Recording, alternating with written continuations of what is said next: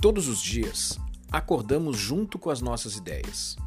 Em função delas, fazemos as nossas ações. Isso gera reflexos para a nossa vida, que nos trazem de volta as nossas reflexões. Vamos conversar sobre ideias, pensamentos, atitudes, projetos, livros, sonhos e também como pôr tudo isso em prática. Reflexos e Reflexões um podcast sem verdades absolutas. Te espero aqui.